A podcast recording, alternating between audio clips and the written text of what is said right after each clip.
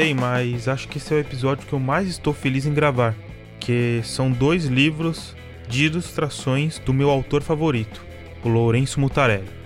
Segundamente, sejam bem-vindos. Meu nome é João e o Lourenço é um gênio.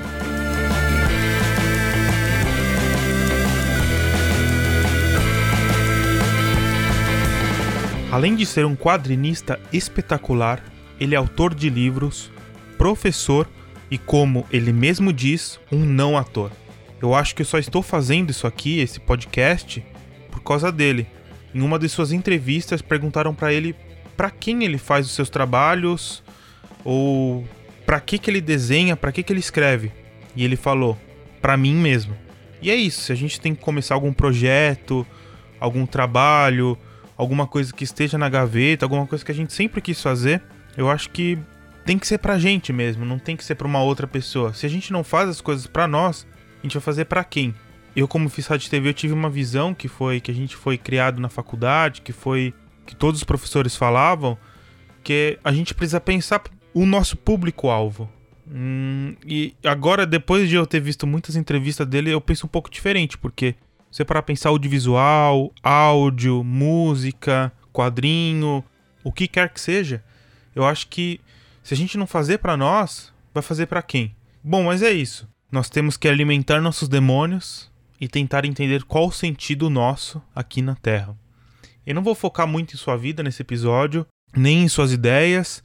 Eu pretendo fazer um podcast para cada um dos seus trabalhos, o Capa Preta, que foi lançado pela Comic Zone, o próprio Diomedes, que é um dos meus quadrinhos favoritos da vida, até algum dos seus trabalhos, como literatura, O Cheiro do Ralo, ou até algum filme que é baseado em seu trabalho. Mas hoje a gente vai falar de, como vocês já devem ter visto no título, de dois, dois álbuns dele, que são de ilustrações. Bom, mas antes eu queria recomendar alguns filmes que ele atua tanto como coadjuvante ou como principal, e eles são O Cheiro do Ralo e O Nat Morto, que são adaptações de seus livros, Que Horas Ela Volta, Chamada a Cobrar e É Proibido Fumar, da cineasta Ana Mulaerte. Também gostaria de recomendar as suas entrevistas, que tem várias na íntegra no YouTube.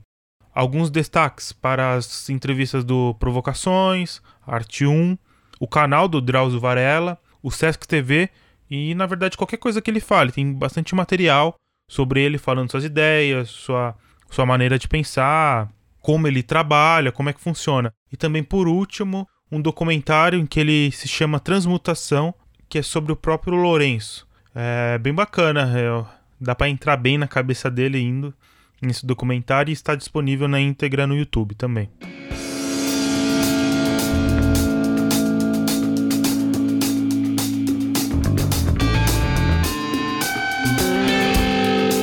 A vida é uma brincadeira de mau gosto.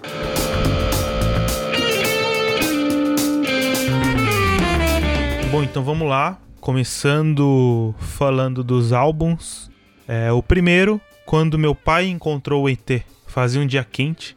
A primeira vez que eu li e apreciei esse livro foi na livraria Martins Fontes, na Avenida Paulista, perto da Brigadeiro Luiz Antônio.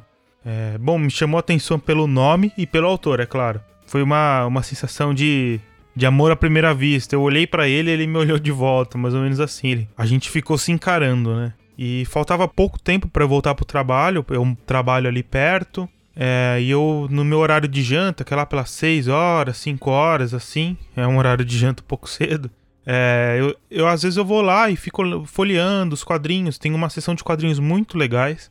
E às vezes eu fico folheando e tal, e aí eu vi ele lá, como eu falei.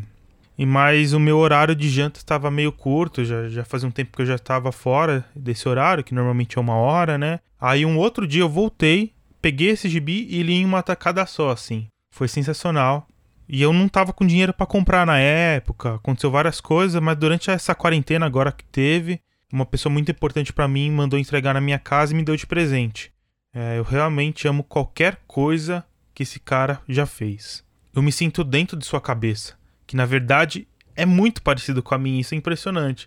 Tem muitas angústias, dá para ver pelos seus trabalhos, que é algo que eu, eu tenho também.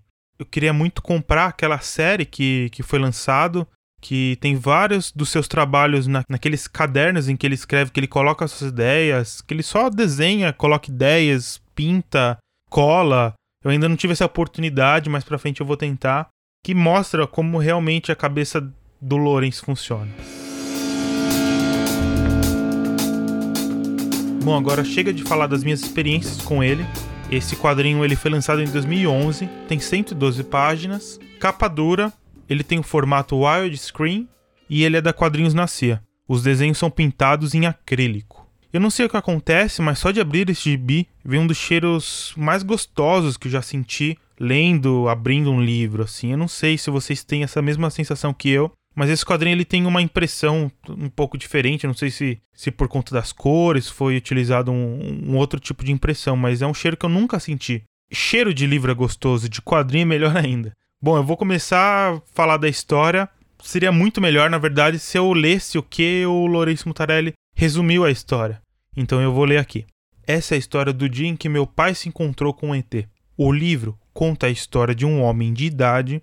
Essa história é narrada pelo filho que é um personagem que não aparece. Ele conta a história do pai dele e exatamente um período em que o pai dele ficou ausente e voltou com uma história pouco provável. Eu sou suspeito a falar, como vocês puderam ver, mas eu enquadraria qualquer pintura desse romance gráfico. Eu acho lindo. É realmente deslumbrante, dá para ficar apreciando aquilo. As cores falam por si só e fazem parte da narrativa junto pequenos textos que complementam o desenho. É bem diferente do Diomedes ou transubstanciação ou qualquer outro trabalho, mas ainda assim é, é mutarelli isso, entendeu? E para finalizar, eu vou ler um pedaço do verso da contracapa do quadrinho. Criada com a economia de palavras e a fartura de silêncios, a trama espetacular, quase surreal deste livro é realçada pela construção cinematográfica e pelas imagens deslumbrantes.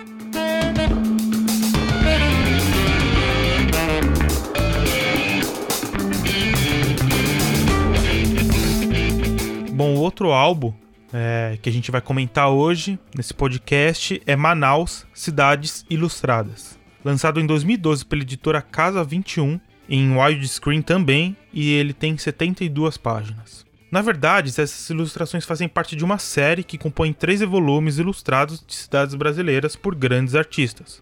Entre os artistas que fazem parte desses, desses volumes ilustrados, Fábio Moon e Gabriel Barra, é, Marcelo Quintanilha e até gringos, na verdade, que eu não concordo muito com isso. Eu acho que só devia ser feita por brasileiros, né?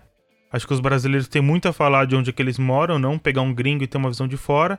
E o David Lloyd, que é um desses gringos, faz sobre a cidade de São Paulo. Eu ainda não tenho nenhum outro, só tenho desse do Lourenço, mas acho que vale a pena. A série ganhou dois HQ Mix na categoria de melhor projeto editorial, não é para menos. É um projeto muito interessante. Eu não sei se alguém que está escutando esse podcast, é que alguém já escutou esse podcast, já foi para o norte do país, ou até mesmo mora lá, vai saber, né?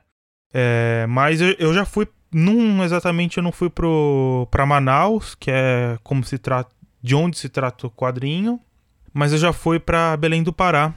Inclusive eu fui no começo desse ano e as ilustrações do Mutarelli me lembraram muito lá tanto os barcos, a própria arquitetura colonial, os animais que aparecem, é, e dê vontade de voltar para lá vendo essas ilustrações. Eu vou chover no molhado e elogiar as pinturas dele. São lindas, mesmo não sendo criado pela sua cabeça, ele meio que fez uma reprodução do que ele viu. Ainda assim é Mutarelli, porque tem muito dele ali.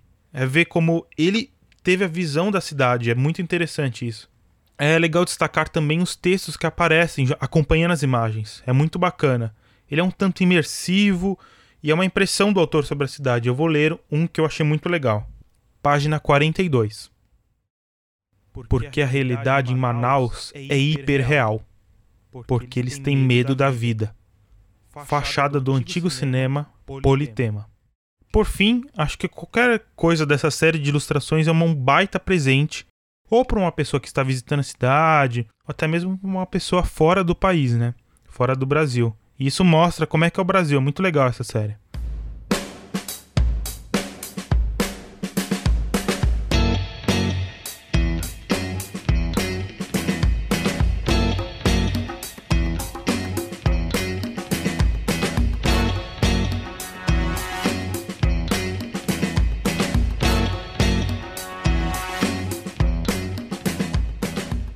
Bom, eu gostaria de agradecer quem escutou até aqui. Esse podcast está sendo uma terapia para mim nesse momento de isolamento social. Eu tô gostando muito de escrever, de roteirizar, de editar. Tá me dando um trabalhinho, mas tá sendo gratificante. É, mesmo que tá sendo mais para mim, como eu falei, mas tô gostando muito de fazer. É, ainda mais falar de autores como Lourenço Mutarelli, que é um dos meus preferidos.